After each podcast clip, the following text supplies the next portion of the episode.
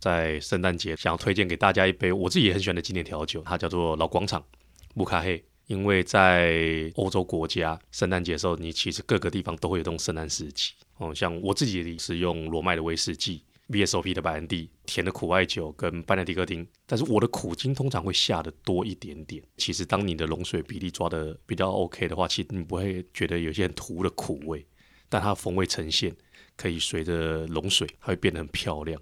白兰地、美国威士忌跟苦艾酒的话，其实都是一等份。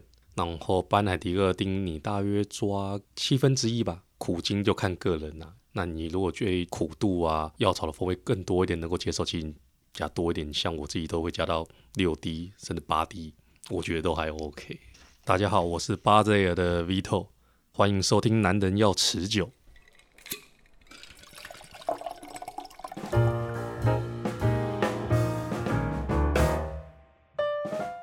大家好，我是曼森。那我是 Vito，欢迎收听《男人要持久》。好，那我们今天呢，很开心邀请到 Vito 到节目里面哦。我想先在节目开始之前问 Vito，你工作大概多久了？包含你以前在学习的部分哦。其实大约才六年而已。所以你大概是每一年加两条你店里的规则吗？这应该差不多。我想很多在要去 Bar There 之前的人，他们都会很好奇，为什么你的店可以有那么多的规矩？我觉得比较会让我困扰的，不能提供餐点跟免费水。其实我是去了以后才知道，这个水的这个文化其实是台湾比较独特，是不是？呃，对，因为如果在以比较餐饮业来讲，那它比较会有给水，然后包括台湾，因为大部分习惯习惯，然后跟服务态度其实非常的好。嗯，那其实大部分区很多店，那包括你可能去餐厅，那它会有。可是我记得在这种。调酒文化里面有，就是一个随杯的一一杯水。以日本来讲，嗯，那他为什么会给这杯水？那他是因为看他的酒而定的。嗯，那有时候像在日本，他们有一些做法是，我们又会用一个搅拌的一个杯子。嗯，那有些时候我们这个杯子其实没有去冰。对，那这个时候我们会把冰块放到这个搅拌杯里面，然后再借由水作为媒介去做冰杯。嗯，啊，让 missing glass。去做降温，然后顺便去把冰块一些棱角可以修除掉。嗯，那这个水通常我们就会留下来哦，serve 给客人。那通常因为会做这种做法的酒，它都是很浓烈的酒，对，真的，很像马丁这一类。嗯，所以都会像我们现在都是只有这种比较厚重的酒，啊，会用这种做法，我们才会有覆水。嗯，哦，原来是这样。嗯、好，还有一个我觉得最莫名其妙，为什么坐姿要端正？你是要坐三分之一，然后有人叫你，你还要大声说“是长官”之类的吗？这个坐姿端正是有人曾经在你吧台脚翘上去，然后还是在里面倒立吗？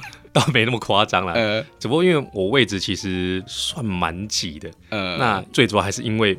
杯子回到杯子的问题，呃，对，因为有时候你可能旁边还有客人，或者说你可能杯子会在你的身后。如果当你侧身的时候，哦，因为有时候你其实可能尤其在聊天的时候，你的专注力在朋友身上的时候，你可能一个动作没有注意，再加上因为我们酒喝了之后，你的反应一定会稍微比较迟缓一点，嗯，对，就是有遇过，就是一转身杯子就啪啷破掉的样子，你可能他甚至可能只是在原地倒下去，它就破了，哦，对。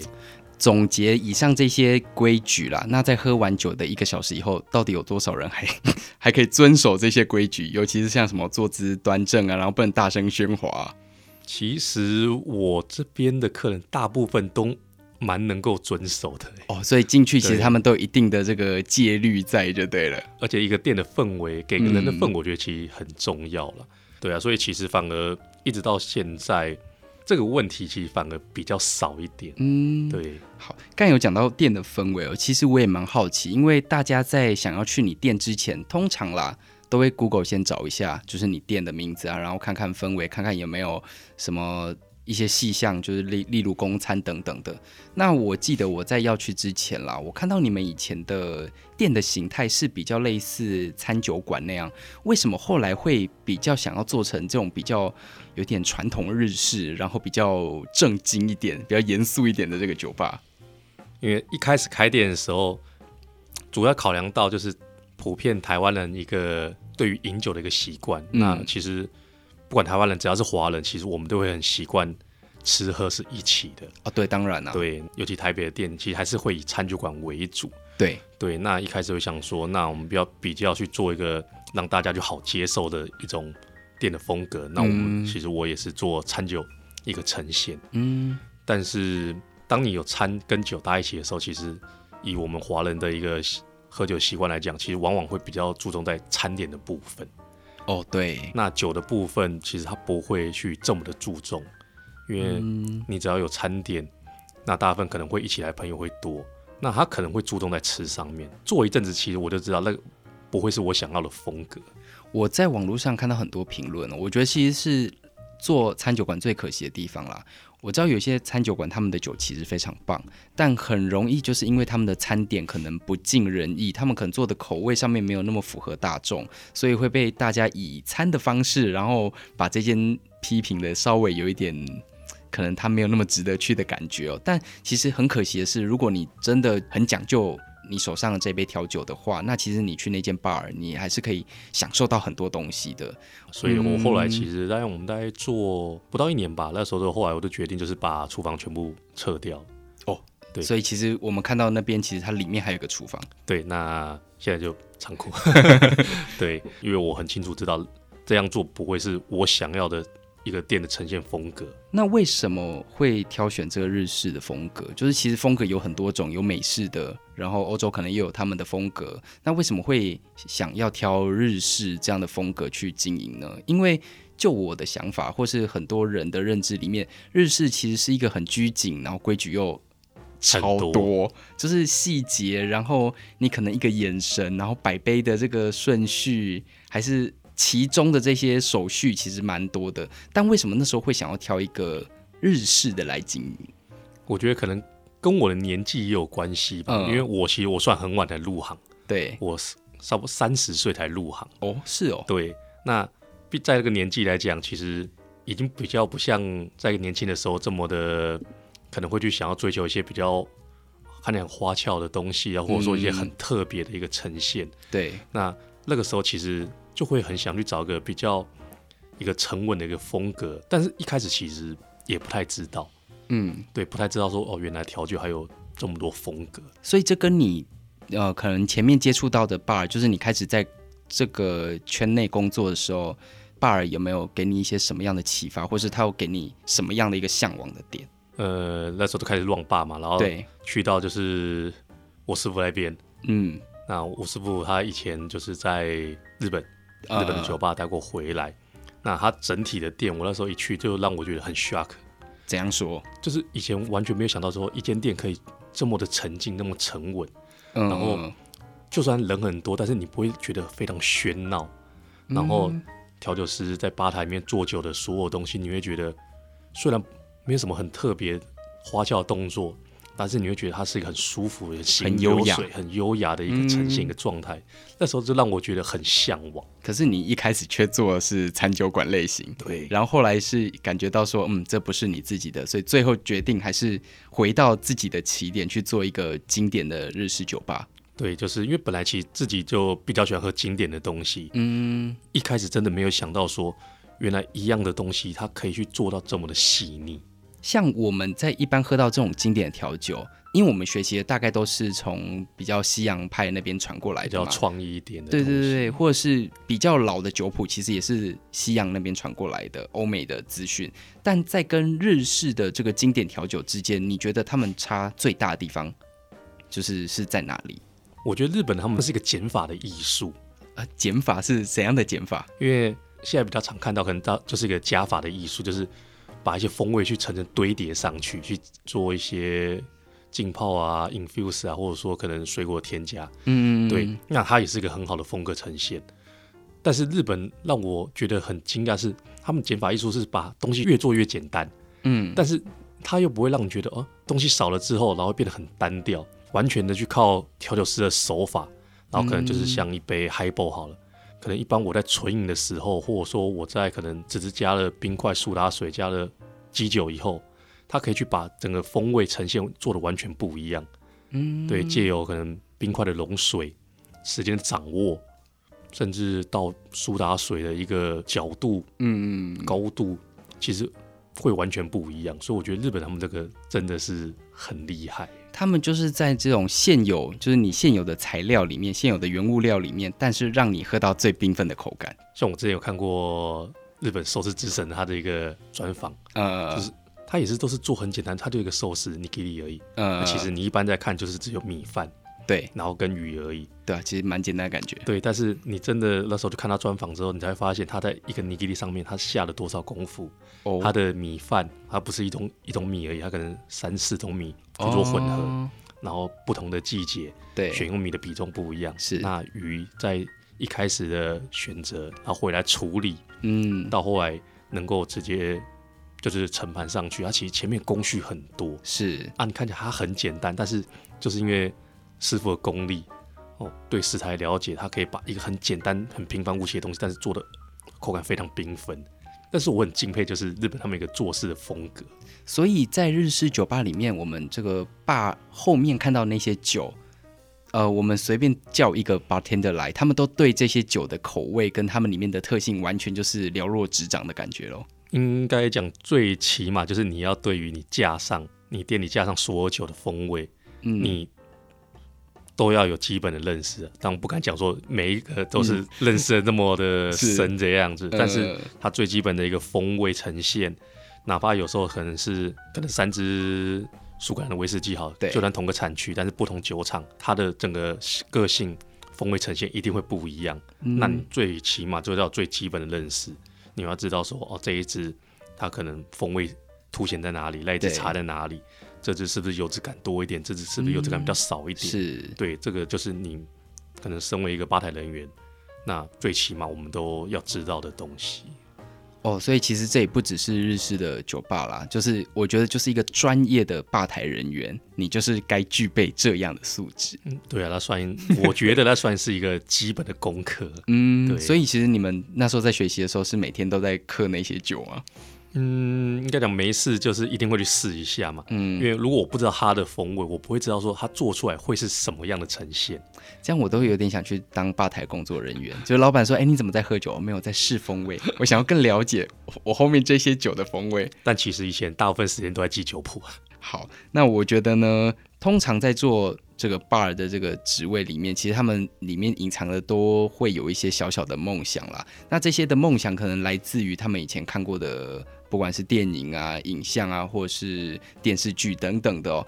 那我发现，其实台湾人很多作吧都会看过《王牌酒保》。嗯，你自己也是吗？当然。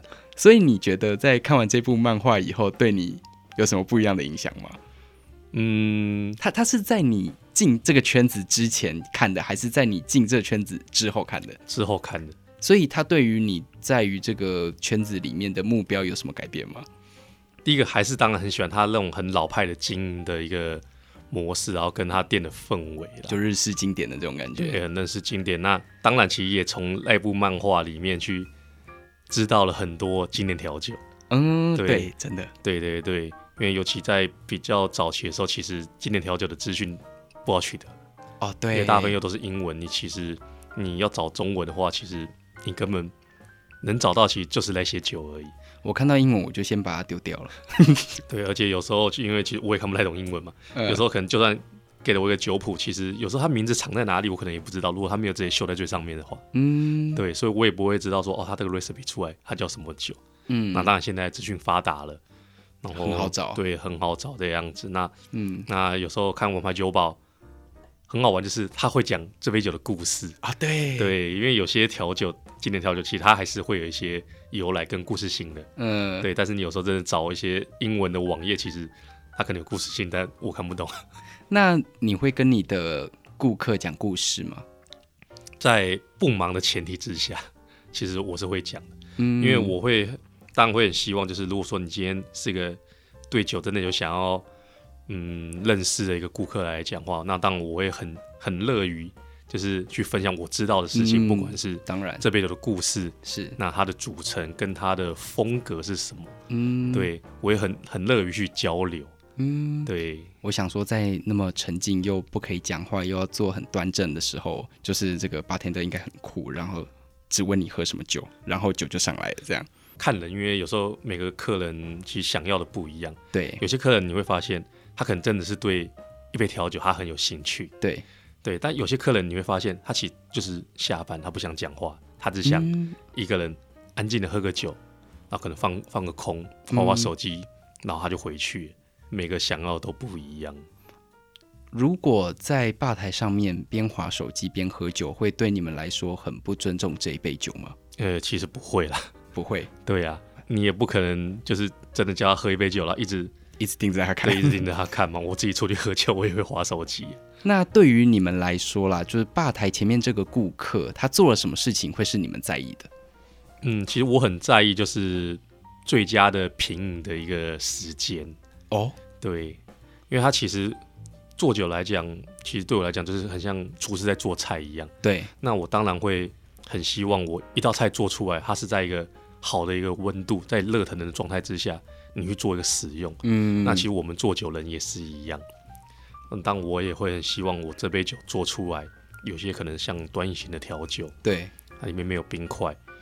那像马丁尼好了，对，那我当然会很希望它在一个很低的温度。可能在二十分钟以内去做饮用完毕。嗯，因为其实我们在做酒最大的一个目的，其实就是让它冰镇。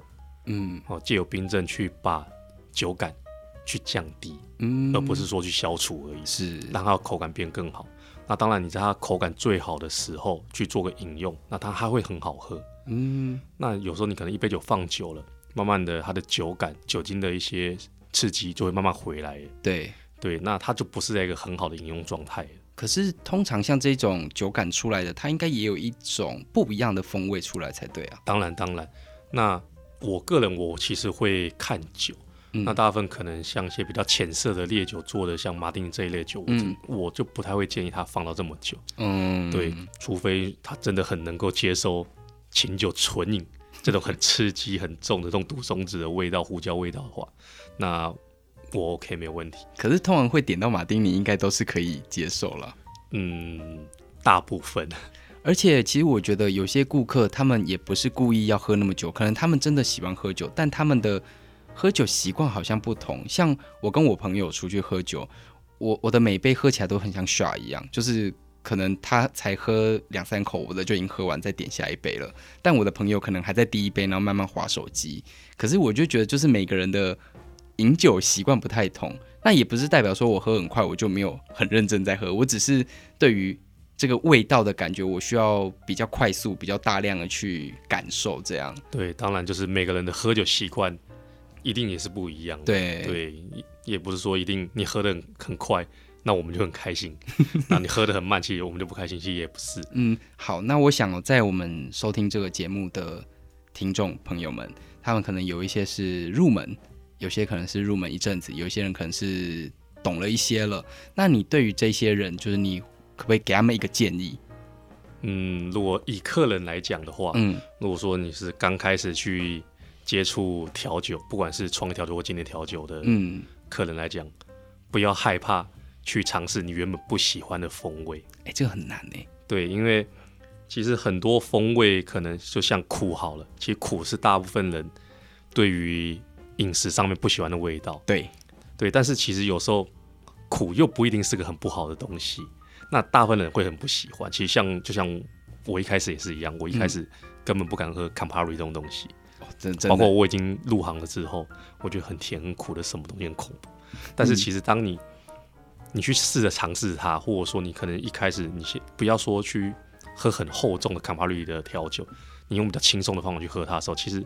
你会发现，其实它除了苦跟很甜以外，它其实有很多不同的、很漂亮的风味在里面。嗯、但如果说你一开始就很刻板印象的，我就是不想喝苦，我就不想去尝试它，其实你会去少喝到很多你可能没有。喝过没有尝试过的风味，嗯，就是多尝试啦。尤其是你不敢去碰的，就是如果你想要在这里面品尝到更意想不到的收获的话，那多尝试会是你首要的选择。多尝试，我还蛮常接触到，就是不喜欢清酒，因为他们不喜欢那个草本的味道。对，但其实他们都很喜欢 Gin Tonic。其实大部分我的观察就是，你一般进酒吧，你会说你不喜欢什么酒，不喜欢什么酒，主要还是因为你前面的喝法。哦，对。尤其像威士忌好了，嗯，最常听到台湾人很喜欢喝威士忌。你说一个公杯，然后威士忌加进去，水加进去，再加冰块，然后甚至可能直接纯饮。对，那其实我一直觉得很好玩的一件事情，就是、嗯、台湾其实是整个苏格兰威士忌一个销量大国，对，是全世界前三名。但是做酒吧这么久，又很常听到客人进来，我不要用威士忌做酒。一开始我就想，哎，为什么会这样子？但是后来会发现啊，因为合法的关系。我以为他们喝的是一个名声，一个地位，就是我今天喝威士忌才看起来够酷，或是够有味阶，而不是我今天喝的是威士忌的味道。也有可能、啊，也有可能，对啊。但我主要还是觉得，就是因为我们大部分把威士忌当啤酒这样在喝，嗯、我连威士忌都要一口干的时候，因为威士忌它是一个很细致的风味的一个酒，对，对它需要一定的量在口腔输入口跟唾液融合之后，让整个风味在你口腔打开，你才会去尝到这个威士忌厚重味道、轻松味道，嗯，好轻盈的，或者说什么花香等等的味道，嗯。但大部分像包括像我以前很早以前喝威士忌也是这样，当啤酒喝的时候，其实你会发现你只会感受到酒精的辛辣跟很重的麦味而已。哦，真的。对。然后，所以我觉得这个是导致就是常常会有人跟我讲说，我不要用威士忌做酒的一个原因呢。我觉得其实现在不管喝什么酒啦，你就是用那种狂饮豪饮的方式来喝的话，其实都喝不太出风味。而且像现在很多精酿啤酒，其实啤酒也越来越需要你去细细品尝了。嗯。所以其实不管对于什么东西，你都是一口干一口塞，那其实真的喝不出什么味道了。对，一定喝不出来味道，真的是让它的口腔停留一下。嗯，对，去尝它很多的风味。嗯，好，那我们今天呢，非常感谢这个 Vito，然后跟我们一起来分享他自己的经验啦，还有就是给大家的建议哦。